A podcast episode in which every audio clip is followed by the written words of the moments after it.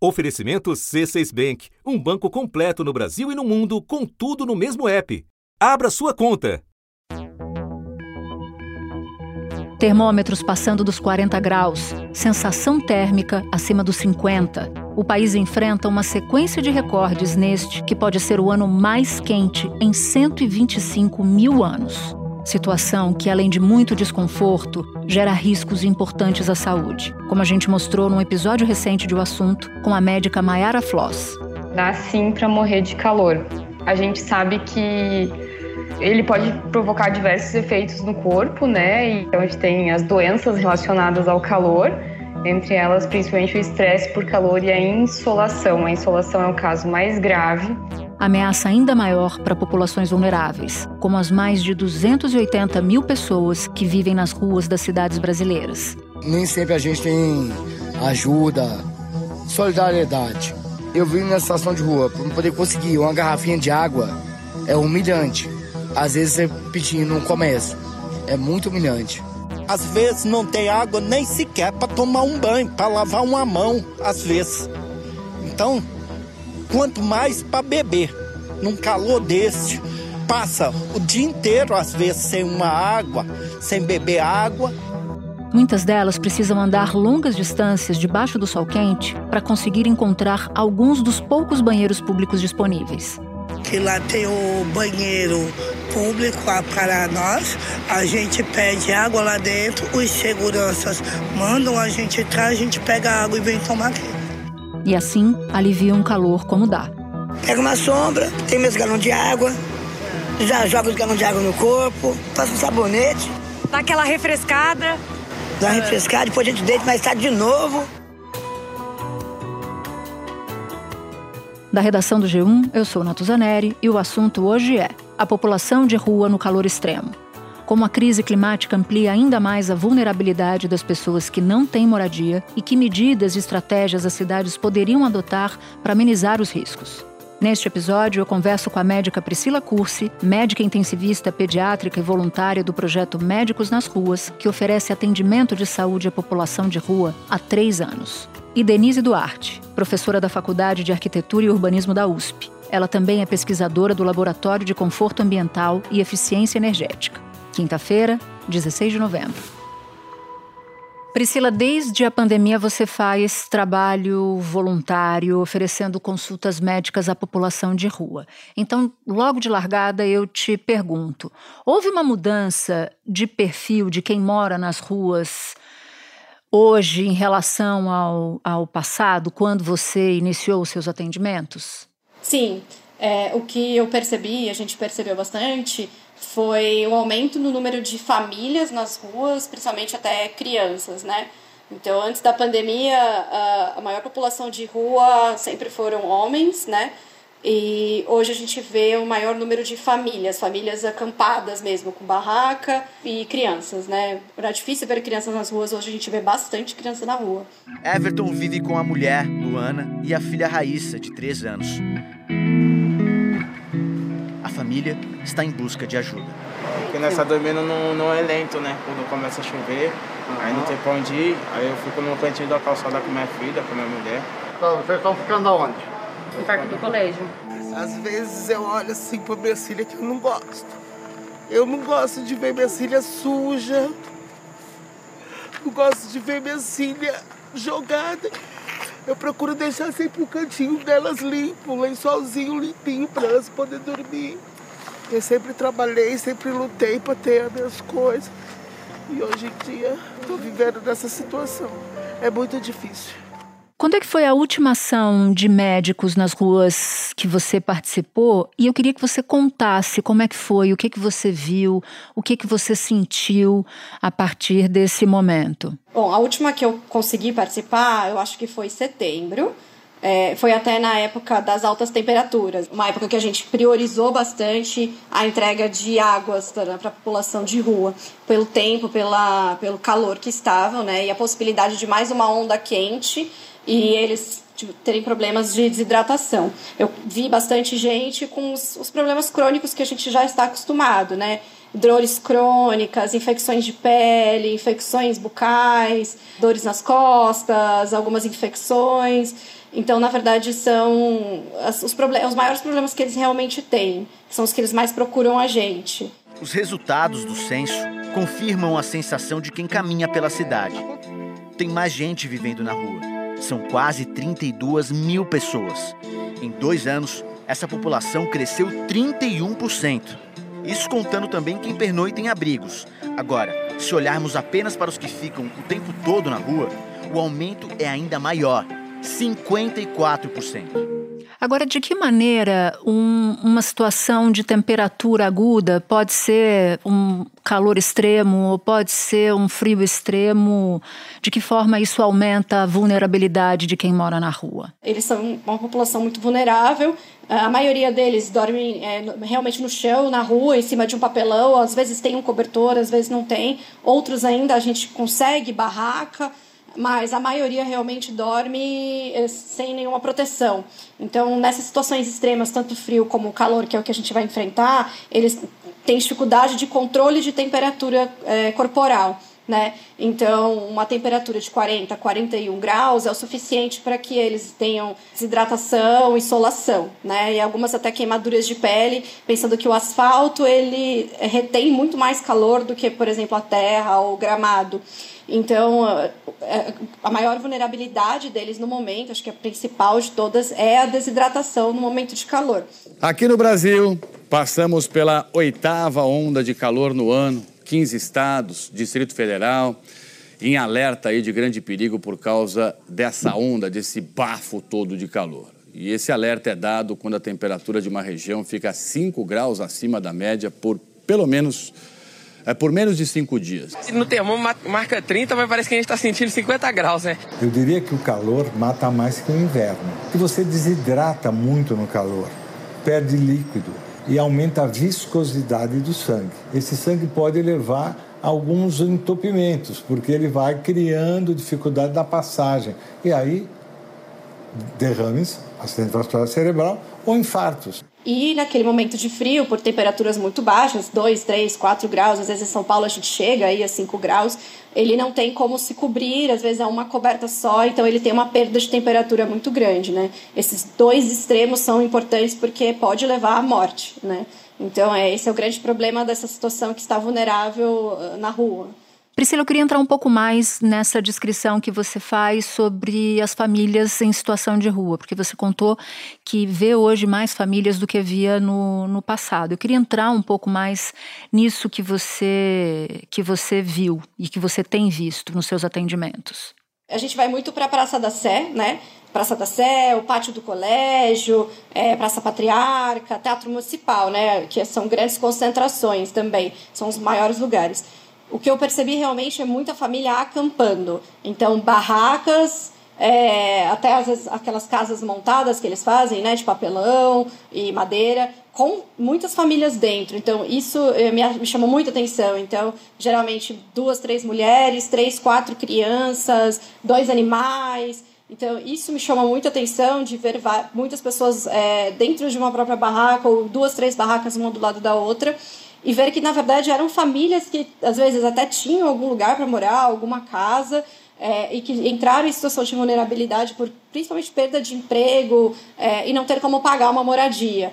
E o número gigante de pessoas realmente em situação de rua. Eu, me pareceu assim, de final, comecinho de 2021 até 2022, um, um aumento muito grande, muito expressivo e realmente pelas, pela conta, conta né, da prefeitura, realmente houve aí o aumento das, da população.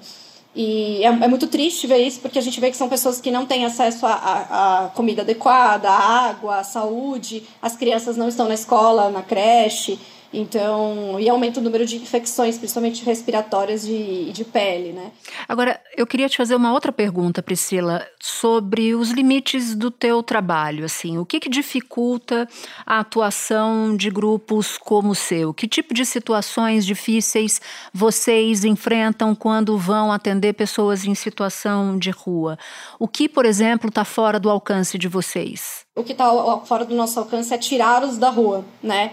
Principalmente. O que a gente consegue fazer, tanto como voluntários e organizações não é, governamentais, é doação. Então, a gente consegue doar alimentos, a gente consegue doar água, a gente consegue doar cobertor, barraca, É, e como um atendimento médico que eu consigo fazer também é muito precário, é muito pequeno. Então eu consigo é, entender, conversar com eles, entender qual é o grande problema, fazer algumas pequenas medicações, medicação para dor, antibiótico, pomada, curativos, né? Medir uma pressão, tratar uma pressão alta naquele momento. Só que eu não consigo fazer mais porque eu não, eu não tenho a minha, o que eu consigo fazer vai até ali, né? Então a gente só consegue dar aquilo naquele momento que é o que eles precisam, mas é, a longo prazo eu precisaria tirar eles da rua e dar melhores condições de saúde, alimentação, habitação e segurança. Priscila, muito obrigada por ter topado falar com a gente e obrigada pelo trabalho que você faz também. Muito obrigada pela oportunidade. Espera um pouquinho que eu já volto para falar com a Denise. Com o C6 Bank, você está no topo da experiência que um banco pode te oferecer você tem tudo para sua vida financeira no mesmo app, no Brasil e no mundo todo. A primeira conta global do país e atendimento personalizado, além de uma plataforma de investimentos em real e dólar com produtos exclusivos oferecidos pelo C6 em parceria com o JP Morgan Asset Management. Quer aproveitar hoje o que os outros bancos só vão oferecer amanhã? Conheça o C6 Bank. Tá esperando o quê? C6 Bank. Denise, a gente sabe que o ideal seria que todo mundo tivesse moradia digna, mas segundo os últimos dados do IPEA, 281 mil pessoas vivem nas ruas do Brasil, uma população que está muito mais exposta a temperaturas agudas e, no caso que a gente aborda hoje, ao calor extremo. E algumas cidades, eu cito São Paulo e Belo Horizonte, por exemplo, lançaram programas emergenciais para a distribuição de água. Então, eu quero começar te perguntando qual é a avaliação que você faz sobre a forma como as cidades estão lidando com o problema. De forma emergencial, as cidades precisaram tomar medidas emergenciais que nunca tinham sido tomadas antes. Em São Paulo é a primeira vez que a gente tem a operação altas temperaturas funcionando. É, São Paulo tem uma experiência de operação baixas temperaturas para o inverno, mas é a primeira vez que isso acontece, dada a urgência e a emergência do tema. No pátio do colégio, a única água pública jorrando é a do carro da limpeza urbana. Neste ponto, em frente ao Tribunal de Justiça, ficava um bebedouro. Mas o Jonathan diz que ele foi retirado.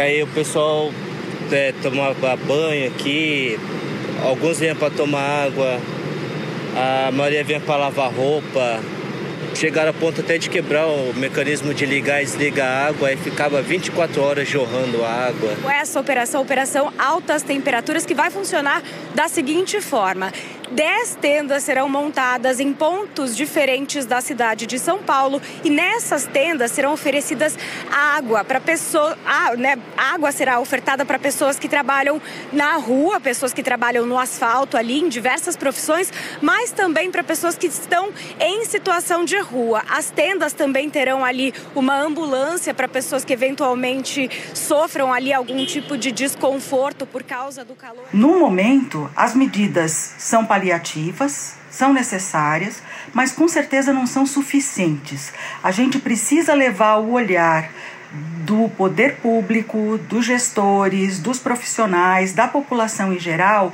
para mudar o foco de medidas emergenciais para medidas estruturais. A gente precisa ter um plano estrutural na cidade que envolve também planejamento urbano, desenho urbano, projeto e operação de edifícios que possam funcionar com uma visão de longo termo e não só uma medida emergencial que depende, por exemplo, da distribuição de água em garrafinhas plásticas.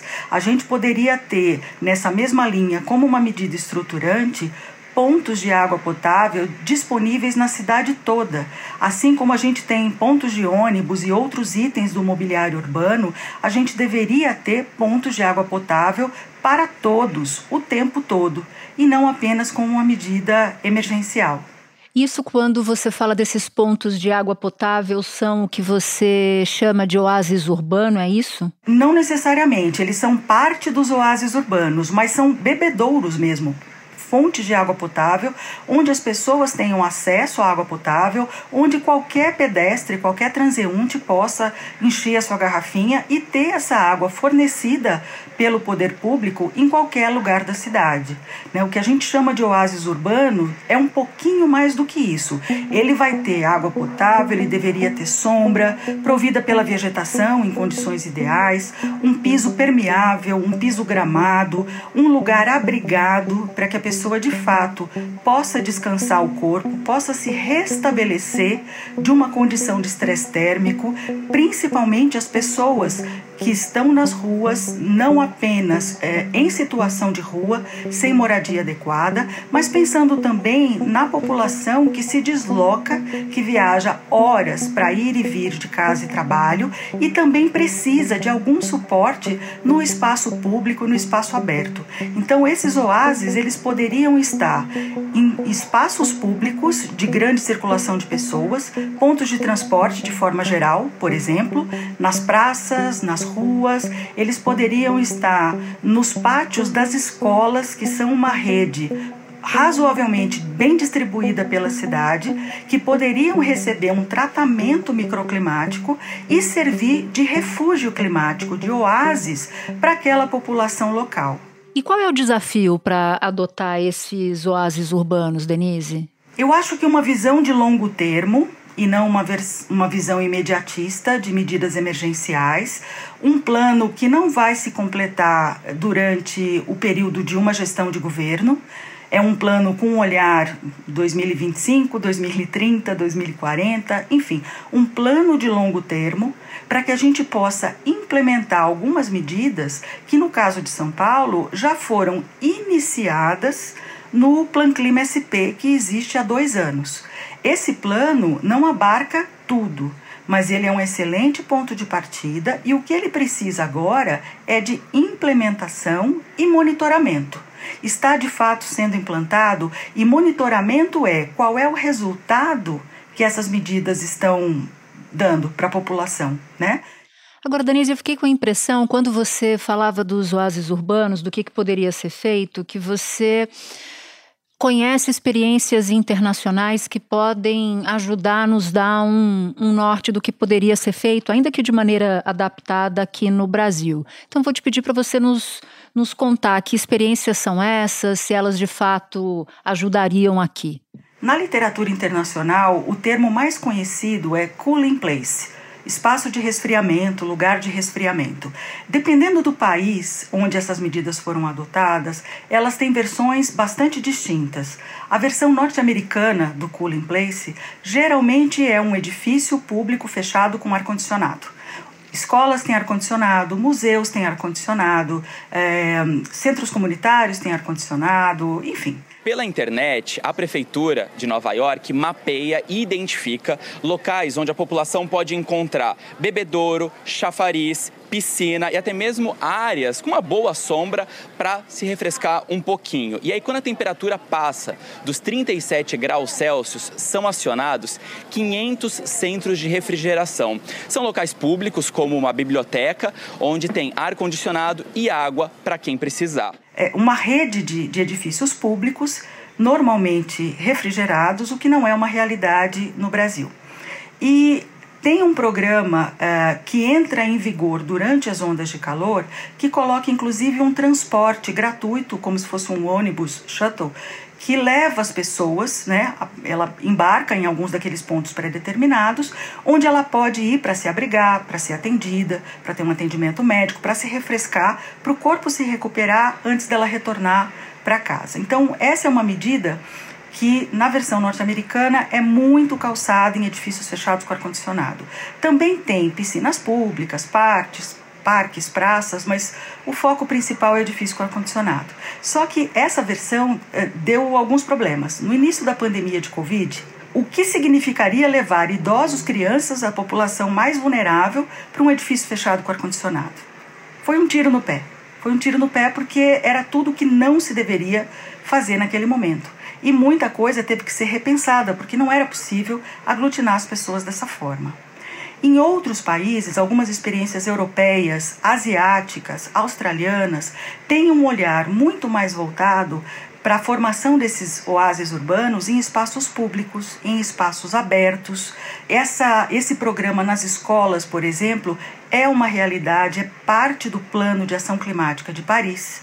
Barcelona tem esses dados espacializados no território, eles têm mapeados onde estão, onde estão as pessoas idosas, onde estão os vulneráveis, se há espaços de resfriamento próximos das pessoas, aquela velha máxima de é, cidade de 15 minutos, é quase assim, tem um cooling place a 15 minutos de você, né? E eu eu chego com alguma facilidade caminhando até um espaço de resfriamento como esse. Então essas medidas elas, elas adquirem versões um pouco distintas dependendo é, do país onde elas foram é, propostas, né? Mas elas estão operando, estão em funcionamento e muitas delas como parte de um plano mesmo governamental, de um plano de adaptação à mudança do clima, que é diferente das estratégias de mitigação que são a tônica da maioria desses documentos. A adaptação ainda é uma ciência desassistida. Essa frase é do professor Carlos Nobre, não é minha. Eu ouvi ele dizer isso anos atrás aqui na, na Universidade de São Paulo, num evento,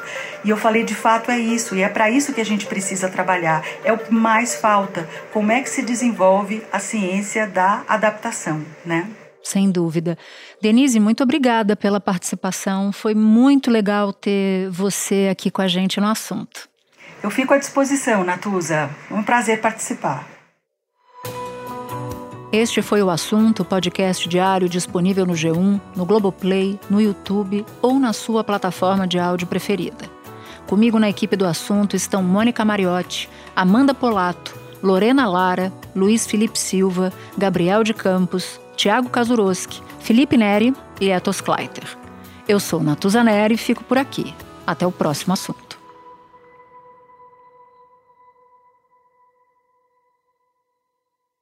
Você no topo da experiência financeira que um banco pode oferecer. Escolha um banco completo no Brasil e em qualquer lugar do mundo. Abra sua conta no C6 Bank.